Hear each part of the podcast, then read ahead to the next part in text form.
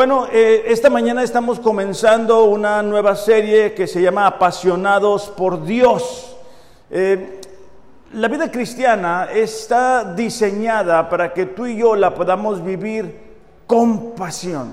O sea, nuestro Dios es un Dios apasionado. Cuando nosotros miramos eh, el diseño de la misma creación, nos podemos dar cuenta que Dios lo hizo con pasión, es decir, con amor. No lo hizo en un momento de aburrimiento, no lo hizo sin ganas, al contrario, miramos cómo todo lo hizo con orden y cuidado y al terminar dijo que toda obra era perfecta. De la misma manera, cada uno de nosotros necesitamos vivir el cristianismo apasionados, el cristianismo con un deseo de agradar a Dios. Y antes de continuar, quisiera darte la definición de pasión y es amar algo con intensidad es estar cautivado por eso que nos atrae tanto. Es un, eh, un deseo intenso que satura cada aspecto de la vida y que nos impulsa a alcanzar un objetivo. Es importante que recordemos esta definición porque a lo largo de la serie lo vamos a estar viendo.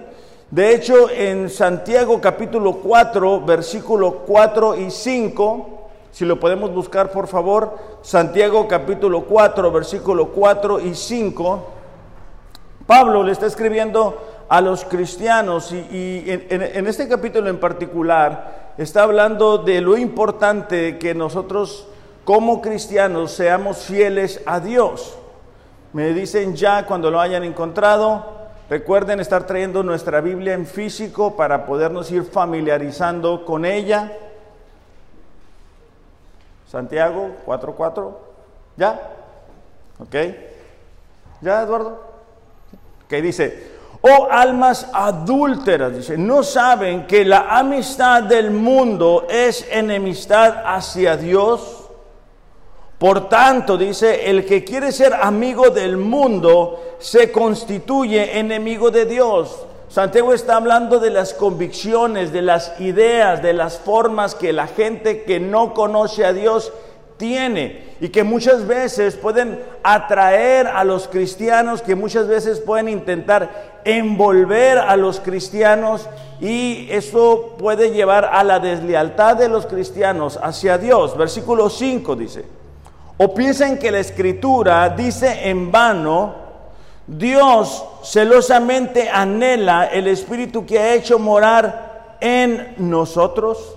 De lo que está hablando es de ese deseo, de esa pasión que tiene Dios por cada uno de nosotros y que seamos completamente leales hacia Él. De ahí la importancia para nosotros de saber corresponder. Por eso digo, la vida cristiana debemos de vivirla apasionados.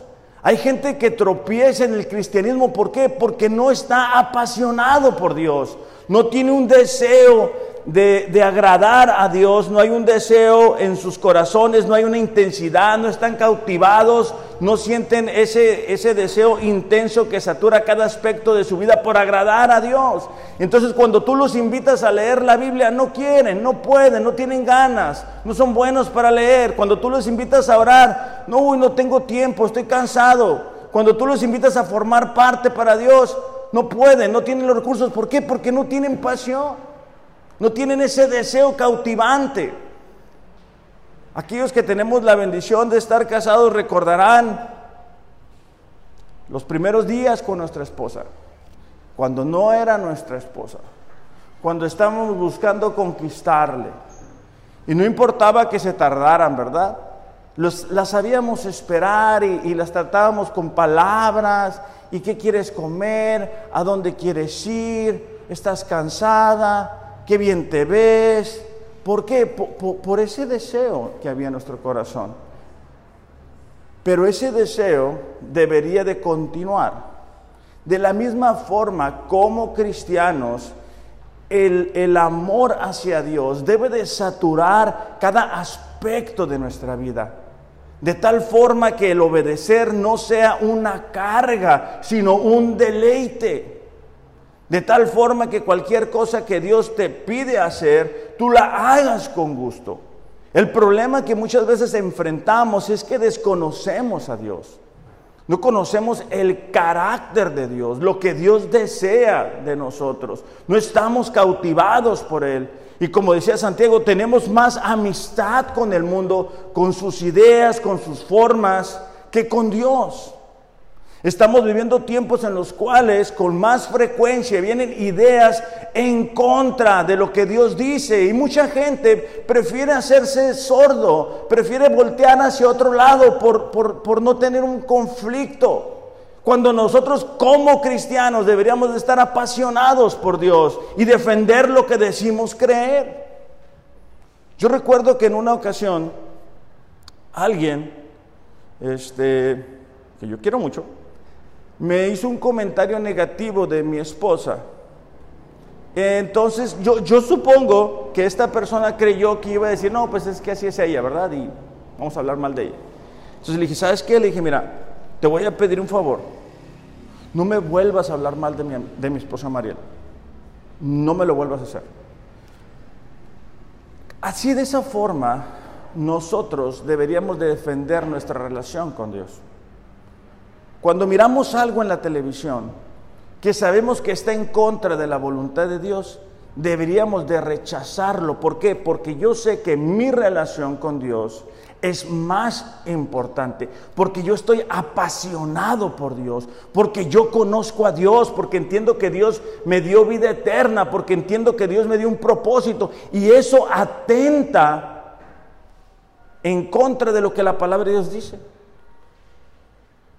El otro día estaba mirando una serie que había comenzado, una serie que son de superhéroes y eso. Y bueno, yo la estaba viendo muy a gusto y de repente, ¿verdad? Otra vez, el superhéroe tiene una, eh, ¿cómo se dice? Una,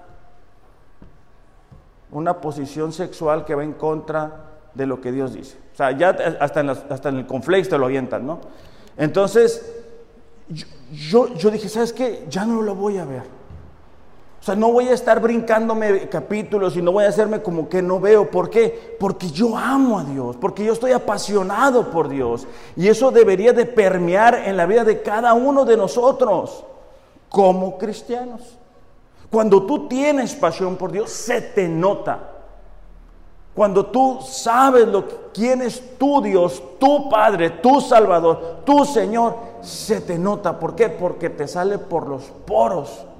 Hablas con la gente de Dios, vas en, en, tu carro y pones música cristiana y llegas con tu esposa y le dices, ¿sabes qué? Estaba leyendo el Salmo 119 o estaba leyendo esto, o estaba leyendo lo otro. Pero cuando no tienes pasión por Dios, también se nota. Entonces, Mateo 22, 37 es uno de los pasajes más poderosos que vamos a encontrar en la Biblia. Comúnmente cuando queremos hablar del amor de Dios, recordamos Juan 3:16. Si se lo saben, ¿verdad? Ok. Entonces, pero creo que cuando hablamos de amor, deberíamos de recordar este pasaje. Porque Juan 3:16 nos habla del amor que Dios nos, le da al mundo, pero este, es, este pasaje habla del amor que nosotros deberíamos de darle a Dios. Mateo 22:37, ¿ya lo tenemos? ¿Sí? Dice, amarás al Señor con, perdón, al Señor tu Dios con todas tus fuerzas con toda tu mente, con toda tu alma y con todo tu corazón. Ahora, este pasaje quizá tú y yo no lo sabemos, quizá lo hemos leído, quizá no lo sabemos hasta de memoria, pero necesitamos entender qué es el amor desde la perspectiva de Dios. Es decir, si yo le pregunto a la mayoría de ustedes, ¿quién cree que ama a Dios, pienso que todos vamos a levantar la mano. ¿Verdad que sí? ¿O hay alguien que piensa que no ama a Dios? No, ¿verdad? Todos creemos que amamos a Dios y todos queremos amarlo. Ok. Pero vamos a ver la definición de amor a Dios en su palabra. Porque no, no, no es tan relevante que nosotros digamos, no, sí, yo amo a Dios porque me sé las canciones, yo amo a Dios porque traigo una calcomanía en mi carro que dice que ama a Dios, eh, porque le digo a otra gente, ¿verdad? Este, que yo soy cristiano. Pues muy bien por eso, pero vamos a ver la definición de amor desde la perspectiva de Dios. Es Juan capítulo 14, versículo 15, y después nos vamos a brincar 21, 23 y 24. Pero pongan su, su Biblia en Juan 14, 15, por favor.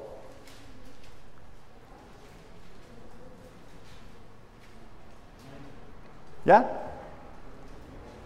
No, Norberto ya los tiene marcados. Mira que trae acordeón. ok, dice así, si ustedes me aman, guardarán mis mandamientos. Esta palabra guardar es obedecer, pero también colocar la palabra de Dios en el corazón. No es únicamente una obediencia exterior, sino que es un, algo que se queda en nuestro corazón. Versículo, eh, versículo 21. El que tiene mis mandamientos y los guarda, ese es el que me ama. Versículo 23, Jesús le respondió, si alguien me ama, guardará mi palabra. Versículo 24, el que no me ama, no guarda mis palabras. Ok, creo que queda bastante, bastante, bastante claro que la definición de amor desde la perspectiva de Dios se deletrea con obediencia. O sea, si tú dices que tú amas a Dios, deberíamos de ver si realmente estamos obedeciendo a Dios en todas y cada una de las áreas de nuestra vida. Ahora, en esta mañana lo que deseo que veamos es el ejemplo de alguien que vivió apasionado por Dios. A pesar de vivir dificultades, a pesar de vivir pruebas, a pesar de eh, experimentar injusticias, a pesar de que gente cercana a él lo traicionó, a pesar de todo eso, él logró vivir una vida apasionada. Y porque vivió una vida apasionada, vemos el respaldo de Dios en su vida. Y vamos a hablar en esta mañana de David, David, yo encuentro en su vida tres características que le permitieron vivir una vida apasionada por Dios. Y la primera de ellas es confiar en Dios. Cuando nosotros miramos la, vida de David, una constante que podemos encontrar es la confianza en Dios. A pesar de las pruebas, a pesar de las situaciones complicadas que él pudo enfrentar, no se refugió en la queja, no se refugió en la duda, no dio pasos hacia atrás, sino que él seguía caminando con fidelidad hacia Dios. Hebreos 11:6, que creo que también la mayoría de nosotros no sabemos. Hebreos 11:6, si lo podemos buscar. ¿Ustedes pueden?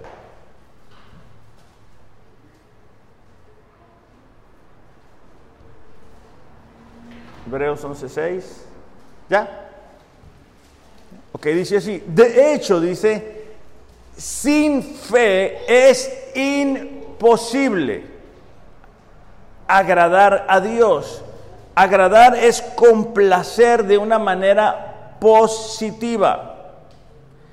Imposible significa imposible. No hay posibilidad. O sea, si tú quieres agradar a Dios, si tú quieres vivir obedeciendo a Dios, tienes que tener fe en Él. No hay manera en que nosotros podamos agradar a Dios sin fe. Yo recuerdo cuando me cayó el 20 con este pasaje, yo estaba eh, enfrentando una situación, este, específicamente una injusticia, una traición que alguien me había eh, hecho. Y y yo llegué al punto de depresión y de desánimo que lloraba y, estaba triste y ahí yo quería quedarme. Entonces yo pensaba que Dios iba a levantarme y me iba a animar. Pero me di cuenta con este pasaje que había una parte que a mí me correspondía hacer. Y es la misma que a cada uno de nosotros en esta mañana nos corresponde hacer. Y es la de creer en Dios. Y cuando hablo eh, de, creer en Dios, me refiero a creer en el Dios de la Biblia. Porque dice, es, porque es necesario que el que se acerca a Dios crea que le hay y que es galardonador de los que le buscan. Se ha puesto muy de moda una idea de que han intentado justificar la creación del mundo, ¿verdad? Con diferentes teorías. Y bueno, es muy difícil, mejor dicho, es imposible creer ese tipo de teorías, ¿no? Porque es muy difícil, o sea, cuando tú ves al ser humano, cuando tú ves todo lo que implica que el organismo esté funcionando, pues eso no puede haber surgido del, de la nada, ¿no? Nos muestra que hay un creador. Entonces, bueno, como ya se encontraron en, esa situación, han inventado una teoría que es que, hay un creador que nos hizo y dijo, uy, qué mal me quedaron. Entonces se fue y nos dejó al, al ahí se va, ¿no? O sea, ahí se la avientan, yo ya me fui. Entonces, pero tú ves, por ejemplo, que el sol sigue saliendo, que la luna sigue saliendo, que el mar sigue detenido en un lugar. Y te das cuenta de que cuando la gente, cuando un país, cuando una sociedad se aleja de Dios, hay consecuencias. Y tarde que temprano se empiezan a cosechar. Entonces, cuando aquí eh, eh, el escritor de Hebreos dice, ¿sabes qué? Es imposible que tú agrades a Dios, es imposible que tú le muestres amor a Dios si no crees en Él y, creas que, que Él es quien dice ser y además que recompensa o es galardonador de los que le buscan. O sea, nosotros no tenemos un Dios ajeno, distante, que se ha olvidado de nosotros. Este, de hecho, ayer, eh, no sé si ustedes eh, leyeron lo de la, Biblia en un año, pero yo subrayé en el, híjole, no me acuerdo cuál salmo es, pero en el salmo que nos, tocaba ayer, este, de cómo dice que los ídolos, dice, tienen, eh, mejor lo voy a leer Sí, Salmo 135, no lo busquen nada más para que se eh, como referencia, dice, los ídolos tienen boca y no hablan, tienen oídos y no oyen. Los que los hacen serán semejantes a ellos. Entonces, un ídolo, algo que, una persona pone antes que a Dios, se convierte en un ídolo y, le dan forma, ¿no? ¿Verdad? Y le dan forma para poderle eh, acercarse a esos ídolos pero no tienen la capacidad que nuestro Dios sí tiene. Es decir, que interviene en nuestras vidas, que responde a nuestras oraciones, que está nuestro pendiente. Los que tenemos la bendición de ser padres sabemos que cuidamos a nuestros hijos, los estamos vigilando, estamos intentando hacer lo mejor para ellos, tratando de protegerlo. ¿Y de dónde surgió eso? Del corazón de nuestro Padre. Entonces, mm, Ahí mismo en Hebreos capítulo 10, versículo 38 dice, el justo vivirá por fe y si retrocede no agradará a mi alma. Entonces, nosotros como cristianos tenemos que seguir avanzando en fe, seguir creciendo en fe. Aun cuando vengan pruebas que sean complicadas, pruebas que sean difíciles, pruebas que no quisiéramos enfrentar. Nuestro Padre sabe que es lo mejor para nosotros. Muchas veces tenemos que tener, perdón, perder personas cercanas porque las volvemos ídolos y entonces comenzamos a depender más de una persona que de Dios. Muchas veces tenemos que atravesar pruebas económicas, ¿por qué? Porque estamos haciendo del trabajo o del dinero un ídolo.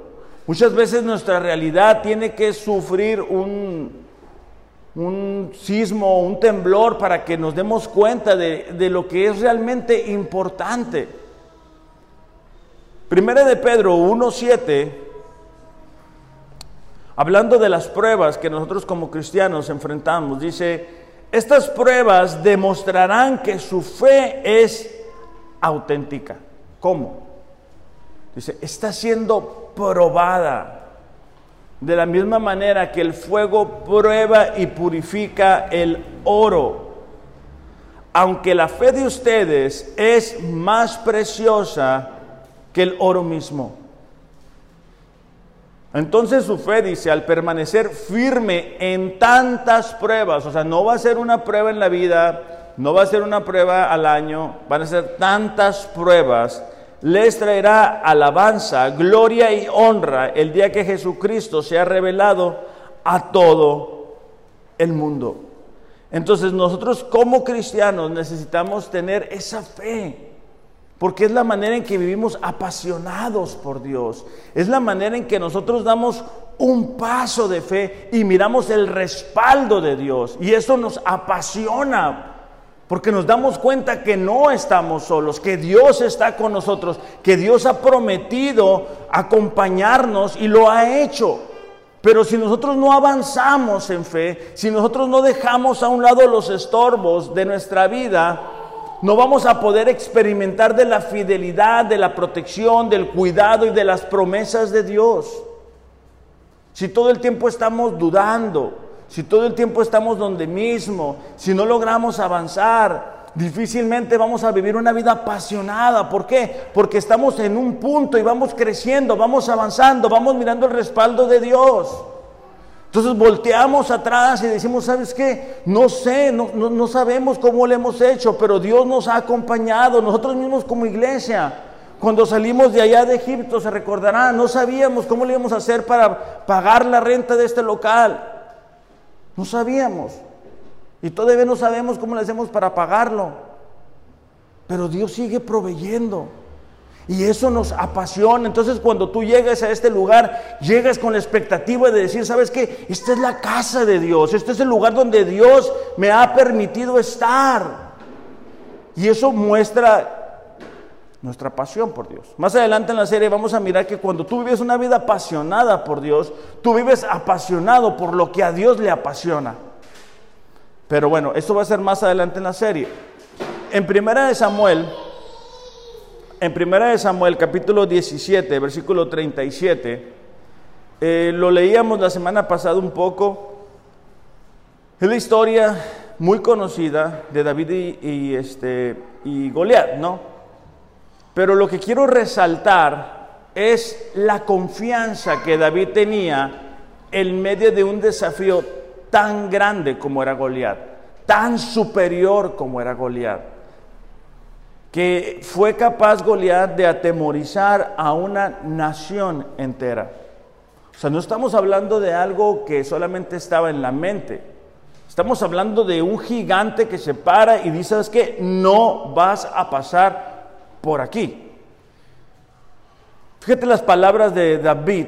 Estamos hablando que en este punto David no era el rey. Estamos hablando que en este punto David era un pastor de ovejas. ¿Ok? Dice, Fíjate las palabras de, David. Dice, no te preocupes por este filisteo. Le dijo David a Saúl. Recordemos que Saúl en ese tiempo era el rey. Yo iré a pelear con él.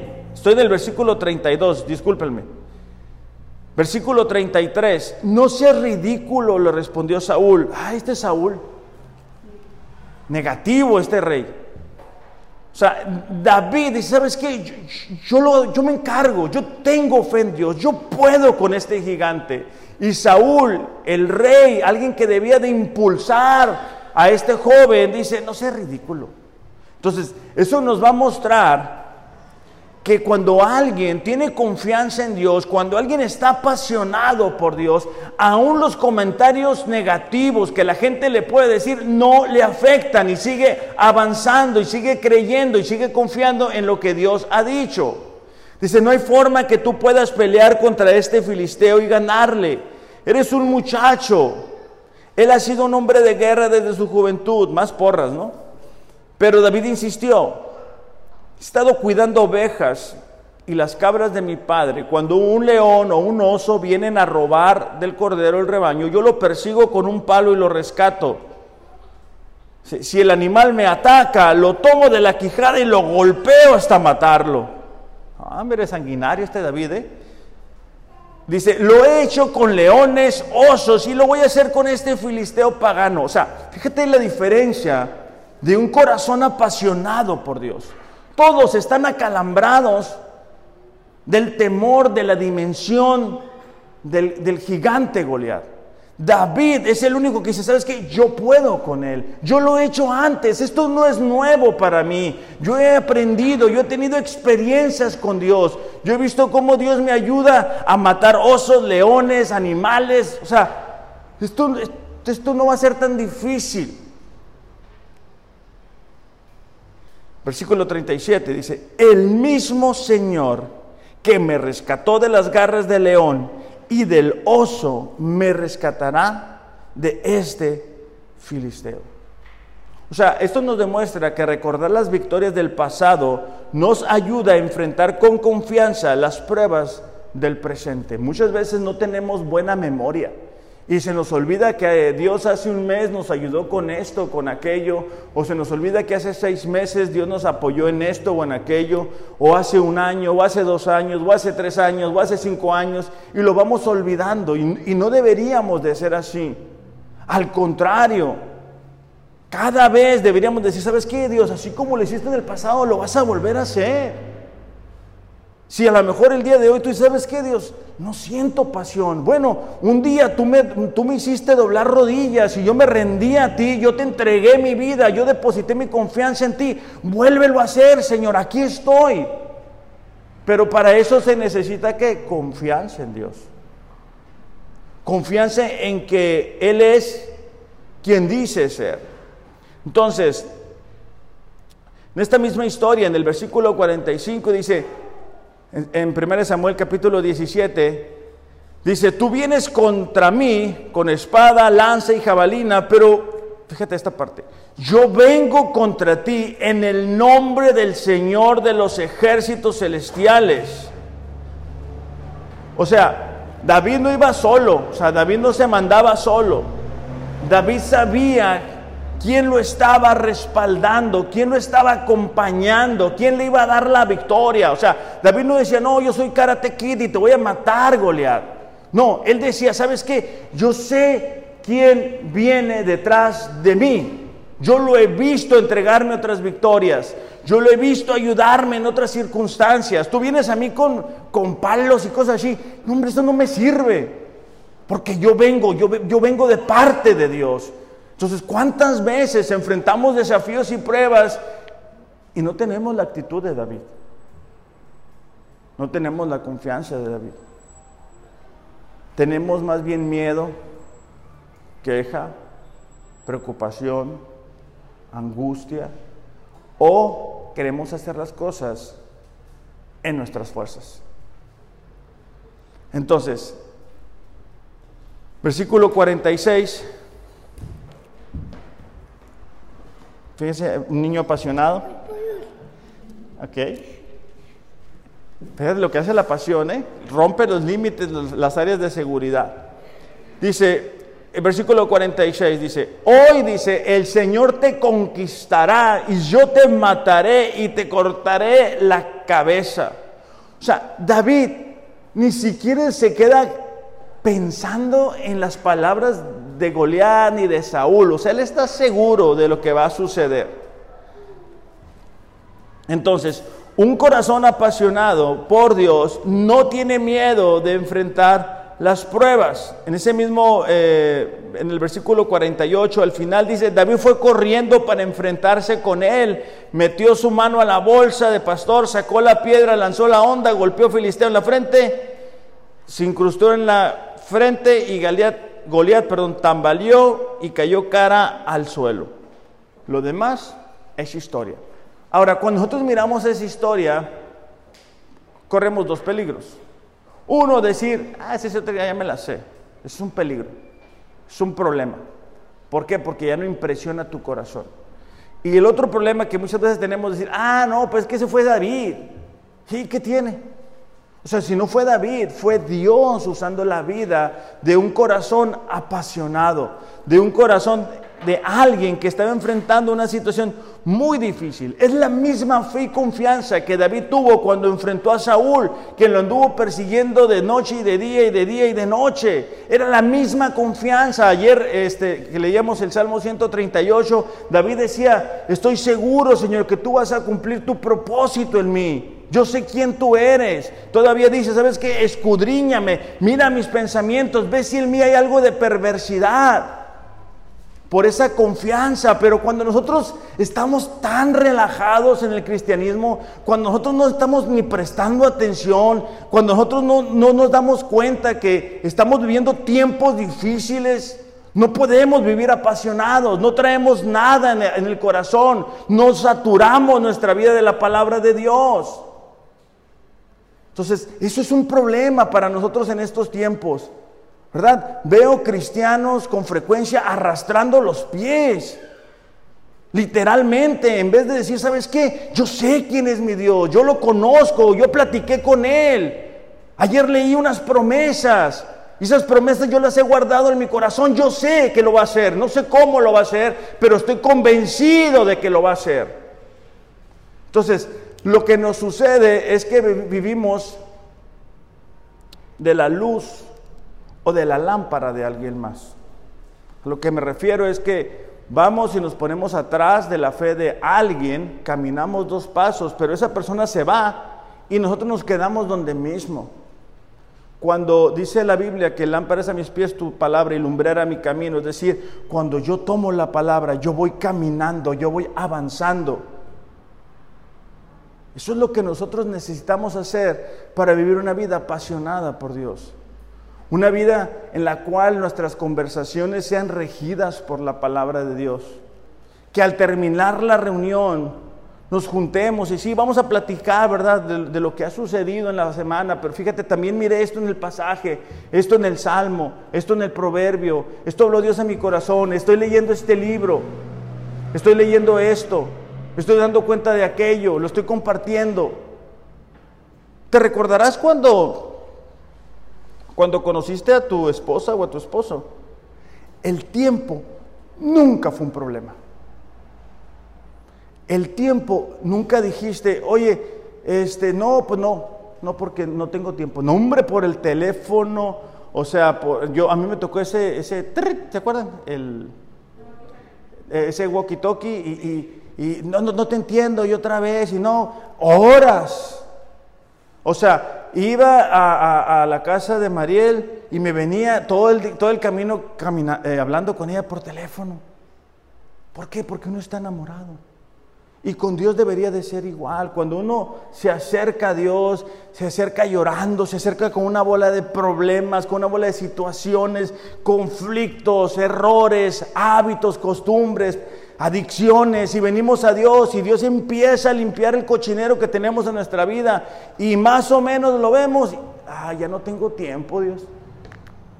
Este, o sea, si tenemos vida, si respiramos es porque Dios quiere y por su misericordia. O sea, cada respiro que tú y yo tenemos es gracias a Dios. No es gracias ni al trabajo, ni a otras actividades, ni a la televisión, ni al nada de eso. Estoy diciendo que no trabajemos. Estoy diciendo que muchas veces nos refugiamos en eso y es una muestra, es una alerta de que no estamos viviendo apasionados por Dios. Porque al principio eh, andábamos evangelizando hasta las paredes, ¿no? A todo mundo, a todo mundo. Bueno, es que si no tienes fe en Dios, fíjate por ejemplo en, el caso de David, ¿no? Eh, más adelante en, su vida, eh, su propio hijo Absalón se levanta en contra de él y, le quiere tumbar el reino. Qué impresionante el dolor. O sea, de, que tu propia sangre se esté levantando en contra tuya. Si yo, ¿verdad? Con mis niños, cuando se aventan sus berrinches, pues te causa dolor, te causa, te lastima, ¿no? Entonces, imagínate David ver que su propio hijo, pero él que seguía confiando en Dios. Entonces, la característica número uno de, de una persona que está apasionada por Dios es su confianza en Dios. Y tú reflexiona, estás confiando en Dios. Estás creyendo que Dios es quien dice ser. Estás confiando que cuando tú te acercas a Él, cuando tú sacrificas cinco minutos de tu maravilloso sueño, ¿tú crees que Él no te lo va a recompensar? O sea, ¿tú crees que Él no va a decir, yo sé el sacrificio que está haciendo mi hija, mi hijo, yo lo voy a respaldar? Jesús dijo, ¿verdad? Cuando ustedes oren no sean como la demás gente, vayan a su lugar secreto y su Padre lo va a recompensar en lo público. Pero para eso se necesita confianza. Número dos, un corazón que es apasionado es capaz de reconocer errores. O sea, un corazón apasionado no es un corazón perfecto. No hay alguien que sea perfecto. Pero un corazón apasionado entiende que muchas veces se equivoca pero no es necio. O sea, no es, bueno, pues así soy, así me conocieron, Dios ya sabe, soy carne, me equivoco, todos fallan. No, no, no, no.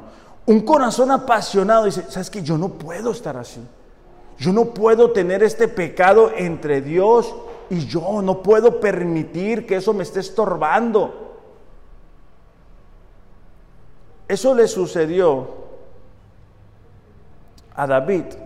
La semana este, pasada le leíamos un poquito este, en cuanto a que él manda matar a Urias, esposo de Betsabé, por haber tenido David relaciones sexuales con Betsabé y hasta haber quedado embarazada.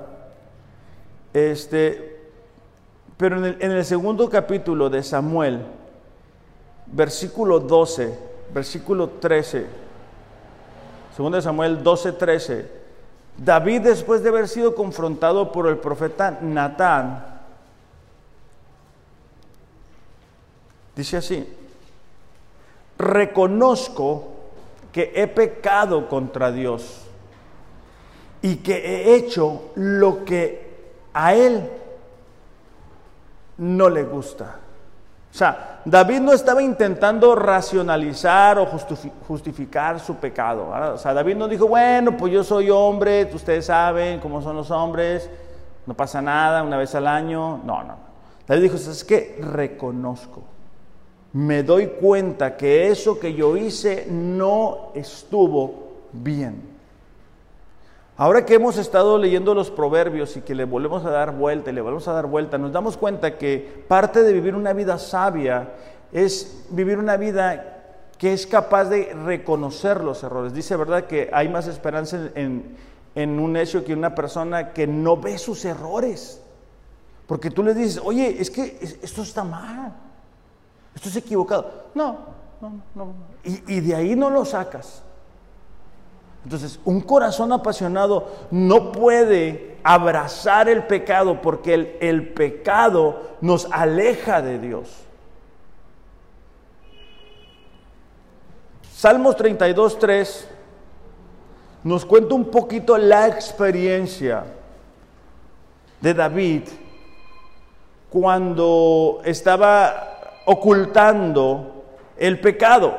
Salmos 32, versículo 3 en adelante dice, mientras no te confesé mi pecado, las fuerzas se me fueron acabando de tanto llorar. ¿Por qué? Porque la relación de David con Dios estaba quebrada por ese pecado. Y cuando tú estás separado de Dios, estás frito. Que dices, es que yo estaba quebrantado. Versículo 4, me castigabas, me castigabas día y noche y fui perdiendo fuerzas. Fíjate la siguiente expresión, me gusta mucho. Como una flor que se marchita bajo el calor del sol. David está describiendo de una manera muy poética cómo su vitalidad, su fuerza, su empuje, su pasión se estaba acabando por el pecado. El enemigo sabe que cuando tú y yo somos tentados por el pecado, él sabe que perdemos la fuente de poder. ¿Por qué? Porque comenzamos a ir tras lo pasajero. Estaba platicando con Ramiro, el papá de Natalie, y bueno, él es pescador, ¿no? y bueno, me estaba contando que lo que pesca y todo eso, pero uno de los puntos era que la clave en la pesca es el, ¿cómo se llama el que ponen? El anzuelo, anzuelo. El anzuelo, ¿verdad? Para que el, el pez crea que es algo que no es realmente. Lo mismo sucede en la vida cristiana. El enemigo busca tentarnos de una y otra forma para que aceptemos algo como bueno cuando está en contra de la palabra de Dios. Y esto aplica para los grandes, para los medianos y para los chicos. Por eso les hago una invitación a nuestros jóvenes. Lean la palabra, lean la verdad, empápense de ellas. Les están tocando vivir tiempos difíciles y ustedes necesitan tener un fundamento firme para sus decisiones, para su futuro. Padres, siéntense con sus hijos, oren con sus hijos, lean la palabra con sus hijos, platiquen con ellos, porque si no, el pecado va a venir a platicar con ellos. ¿Ok? Dice versículo 5, pero te confesé mi pecado, no oculté mi maldad. Fíjate la siguiente parte, me decidí a reconocer que había sido rebelde contigo. Y tú dices, mi Dios, me perdonaste. Un corazón que ama a Dios no tiene relación con el pecado. O sea, ¿cuál será ese pecado que necesitamos confesar? ¿Cuál es esa área que hemos permitido que, que, no hemos permitido, perdón, que Dios trate nuestras vidas? Con esas áreas que decimos, no, esto, esto que nadie se entere. Esto, esto no le hace daño a nadie, aquí no pasa nada. ¿Cuál es ese pecado? Porque tarde que temprano ese pecado va a ahogar tu fe y tu confianza en Dios. La razón por la cual el enemigo lo pone en nuestras vidas es para separarnos de Dios y tiene años teniendo éxito años separando hombres de Dios, mujeres de Dios, pastores. Tengamos mucho cuidado, porque un corazón apasionado es un corazón quizás que, sí es cierto, me equivoqué, ¿sabes qué? Lo pude haber hecho mejor, no debía haberlo hecho así, perdóname Dios. Proverbios eh, 28, 13 dice, quien esconde su pecado jamás puede prosperar. Aquella persona que guarda el pecado. Quien lo confiesa, fíjate la siguiente parte, y lo deja, esa es una parte muy importante porque no es únicamente, ah, bueno, lo voy a confesar y al rato lo vuelvo a hacer, sino que lo confiesa y lo deja, recibe el perdón. Ahora, David David no únicamente cometió el error de lo de Betsabé, también cometió el error de que cuando ya era fuerte, él dijo, bueno, voy a mandar censar a mi ejército, ¿verdad? Para ver con cuántos cuento. Eso fue otra cosa que desagradó a Dios.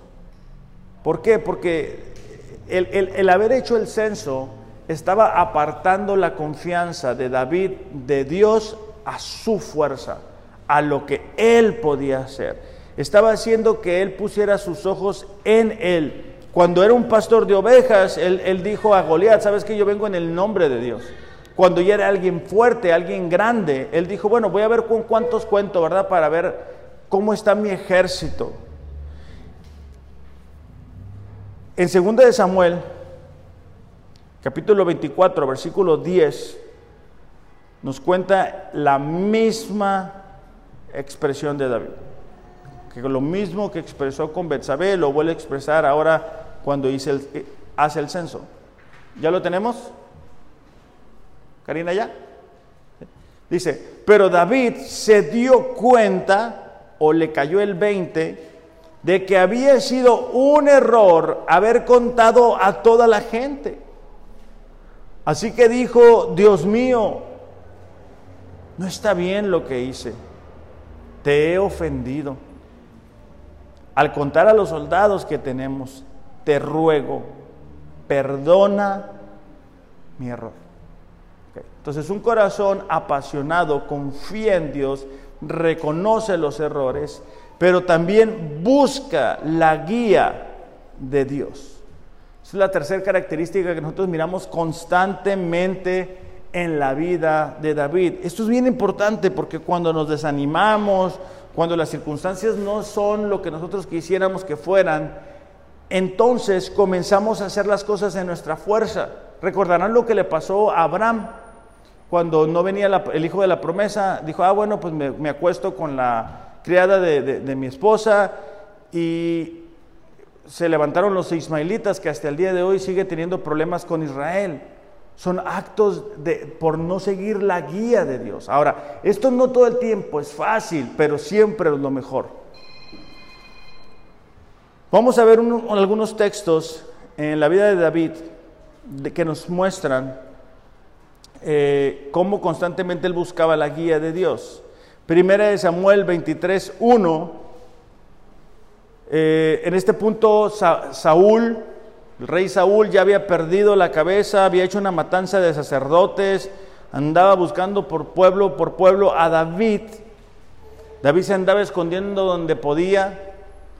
Y dice que un día, dice, un día le llegaron las noticias a David de que los filisteos estaban en la ciudad de Keila robando el grano de los campos de trillar. Entonces dice, David le preguntó al Señor, ¿debo ir a atacarlos? Versículo 4. Así que David consultó de nuevo al Señor y de nuevo el Señor le respondió, desciende a Keila porque yo te ayudaré a conquistar a los filisteos. Esto es muy importante porque a pesar de que él va a ayudar, lo traicionan. Versículo 12. De nuevo David consultó al Señor, ¿me traicionarán los líderes de Keila a mí y a mis hombres para entregarnos a Saúl? Sí, le dice, ellos te traicionarán. O sea, a pesar de que había ido a ayudarles, terminan traicionando a David. Entonces nos damos cuenta que un corazón apasionado es un corazón que se deja guiar por Dios. Es un corazón que le pregunta a Dios, ¿qué hago con esto? ¿Qué hago con este contrato? ¿Lo tomo o no tomo? ¿Qué hago con esta propuesta? ¿La hago o no la hago? ¿Qué quieres tú que yo haga, Señor, con esto, con este recurso? Yo no me voy a mover, Señor, hasta que tú no me digas que yo lo haga. Esto es muy importante porque cuando nosotros empezamos a agarrar monte, o sea, cuando nosotros nos alejamos de la voluntad de Dios, comenzamos a cosechar problemas, dificultades, lastimamos gente, gente nos lastima. ¿Y sabes quién termina pagándola? Dios. Porque entonces decimos, mmm, mira, Dios cómo me está yendo. Y eso lo utiliza el enemigo para enfriarnos de Dios. Y eso es muy común, ¿verdad? Personas se alejan de Dios, empiezan a tomar sus decisiones, empiezan a cosechar consecuencias y se siguen alejando y alejando más de Dios. Este mismo David enfrentó una situación muy difícil también porque su ejército estaba hablando de apedrearlo. Esto sucede como consecuencia de que David se había ido a meter con los filisteos porque ya no aguantaba a Saúl, Saúl lo perseguía, no le daba chance, entonces él dice, bueno, me voy a cambiar de equipo, me voy con los filisteos, ahí me voy a quedar, después de haber estado un tiempo ahí, el rey de los filisteos dice, ¿sabes qué, David? Siempre no, mejor vete de aquí. Entonces se van de ahí y cuando van de regreso, llegan a su casa y se dan cuenta que le han prendido fuego a su ciudad, a su rancho, a sus propiedades, a sus, cosas, sus mujeres no están, los niños no están, es un desastre. Entonces casi siempre el que la paga es el que no la hizo, ¿verdad? Entonces dice en 1 Samuel capítulo 30, versículo 6, que David se alarma, pues la tropa hablaba de apedrearlos. 1 Samuel, versículo 1 Samuel, capítulo 30, versículo 6 al 9. Es que todos se sentían amargados por la pérdida de sus hijos, hijas. Entonces ellos no andaban buscando quién se las hizo, sino quién se las pagara. Entonces él cobró ánimo, dice, puso su confianza en el Señor y le dijo al sacerdote Abiatar, tráeme el chaleco sacerdotal, voy a consultar al Señor, quiero saber qué es lo que debo de hacer. Versículo 8, David consultó al Señor y le dijo, voy, persigo a estos bandidos. Pues Dios le dijo, ve, persíguelos porque los voy a entregar en tus manos.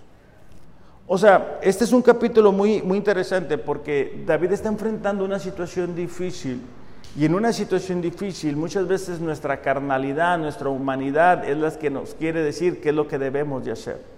Pero un corazón apasionado, un corazón que está enamorado de Dios, un corazón que conoce a Dios, dice, ¿sabes qué? Tengo este problemón encima, tengo esta situación bien grande enfrente de mí, pero de todas formas yo no me voy a mover hasta que Dios no me diga que me voy a mover. ¿Por qué? Porque estoy apasionado por Dios. Y lo último que yo quiero hacer es tomar una decisión que me aleje de Dios. Pero hay personas que dicen, no, lo voy a hacer en mis fuerzas, lo voy a hacer en mi carne, ya es cinco minutos, ya tomé la decisión, le voy a dar, le voy a dar. Y al rato comenzamos a experimentar las consecuencias. No sé si puedas pasar, Eduardo, por favor. Nada más, Eduardo, para terminar ya con una oración. Y ya para terminar, en esta mañana, a mí me gustaría preguntarte, ahí tú, tú solo con Dios, o tú sola, ¿existe pasión en tu corazón por Dios? Tú piensa ahí, hay ese fuego que arde en tu corazón lo primero al despertarte es Dios. Lo último antes de dormir es Dios o es el trabajo, lo que quieres alcanzar, algo que quieras comprar, algo que quieras hacer. Es tu amor por Dios tan profundo como para que el día de hoy tú puedas decir, ¿sabes qué? No, yo no estoy sintiendo pasión por Dios. Yo estoy viviendo de la fe de alguien más, yo estoy leyendo, yo estoy viviendo de las frases de redes sociales de alguien más. Yo estoy viviendo de mis experiencias del pasado, de hace cinco años, de hace diez años, pero tengo tiempo que no experimento de Dios en mi vida. Tú pudieras decir que el día de hoy estás dispuesto o dispuesta hacer cualquier cosa por Dios. Cuando nosotros miramos, y no quiero que te distraigas, pero cuando nosotros miramos la película de la Pasión de Cristo, que, es lo que está en los Evangelios, ¿no? Tú miras cómo flagelan a Jesús, cómo lo golpean, cómo lo escupen, cómo lo maltratan, cómo lo patean, cómo se burlan de él, cómo lo crucifican. Y eso Él lo soportó por la pasión por nosotros. La pregunta es, ¿seríamos capaces de soportar algo así? Porque yo veo cristianos que tan pronto enfrentan una prueba, quieren tirar la toalla. Tan pronto enfrentan un dolor, quieren abandonar su compromiso con Dios. Me gustaría que tomáramos un tiempo ahí. Ahí te voy a pedir que cierres tus ojos si es tu deseo.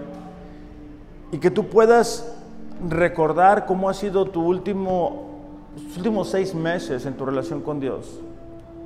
Si ha sido distante, si ha sido cercana. ¿Qué te dijo Dios hoy? ¿Qué te dijo Dios ayer? ¿Qué te dijo Dios hace una semana? ¿Qué está tratando Dios en tu vida? ¿Con qué estás batallando? ¿Cuáles son las victorias que Dios te ha dado? ¿Cómo le agradeciste? ¿Cómo está tu memoria? ¿Cuándo fue la última vez que te levantaste y le dijiste, Dios, esta mañana no me estoy levantando a orar para pedirte nada, solamente vengo a darte gracias? Porque un corazón apasionado, un corazón que realmente ama a Dios, es, un corazón que se distingue por saber decir, ¿sabes qué? Yo no estoy haciéndolo así. Sabes, la vida cristiana es para vivirse apasionados. Vamos a orar para que Dios nos ayude con esto. Padre, te damos gracias por esta mañana. Señor, te damos gracias porque tú eres un Dios apasionado. Porque tú hiciste la creación con pasión. Tú nos creaste a cada uno de nosotros apasionado. Leíamos, Señor, al principio que tu Espíritu Santo nos anhela a cada uno de nosotros. Podemos recordar la pasión de Cristo, lo que sufrió y nos muestra, Señor, esa pasión por cada uno de nosotros. Pero Padre, es una realidad que muchas veces nosotros no mostramos esa misma pasión por ti. Estamos entretenidos en tantas cosas, la televisión, las redes, el trabajo, otras cosas, Señor, que muchas veces olvidamos a quien es más importante que todo eso. Padre, te pedimos perdónanos y ayúdanos a que cada día podamos vivir apasionados por ti. Señor, esta mañana pedimos que tu Espíritu Santo venga y encienda una vez más el fuego de nuestros corazones, Señor. Te pedimos, Señor, en esta mañana que una vez más tu Espíritu Santo venga y rompa, Padre, en el nombre de Jesús con cualquier atadura del pecado. Padre, pedimos que tu Espíritu Santo venga y rompa, Señor, con cualquier venda que el enemigo ha puesto con nuestros ojos, que no nos permite creer y confiar en ti, Señor. En el nombre de Jesús, Padre, te lo pedimos. Creemos y confiamos, Señor, que tú eres soberano. Tú has prometido, Señor, que tú estarías con nosotros todos los días. Y esta mañana, Señor, clamamos a ti por ese milagro. Que cada uno de nosotros, Señor, desde los más jóvenes hasta los más grandes, a partir de hoy puedan vivir una vida apasionada por ti, Señor. Que tu presencia, que tu Espíritu Santo gobierne nuestras motivaciones, nuestros pensamientos, nuestra manera de hablar, Señor. Padre, ayúdanos a vivir conforme y de acuerdo a tu palabra. Te pedimos de manera especial por nuestros jóvenes, Señor. Guarda sus corazones, pon en ellos el deseo de buscarte, Señor. No permitas, Padre, que el enemigo les engañe. Al contrario, Padre, sé tú con ellos. En el nombre de Jesús. Amén. Familia, recuerden, la vida cristiana, la vida cristiana es la mejor manera de vivir la vida, pero se tiene que hacer apasionado. Que tengan excelente, excelente domingo. Los amo, pero Dios les ama más. Gracias.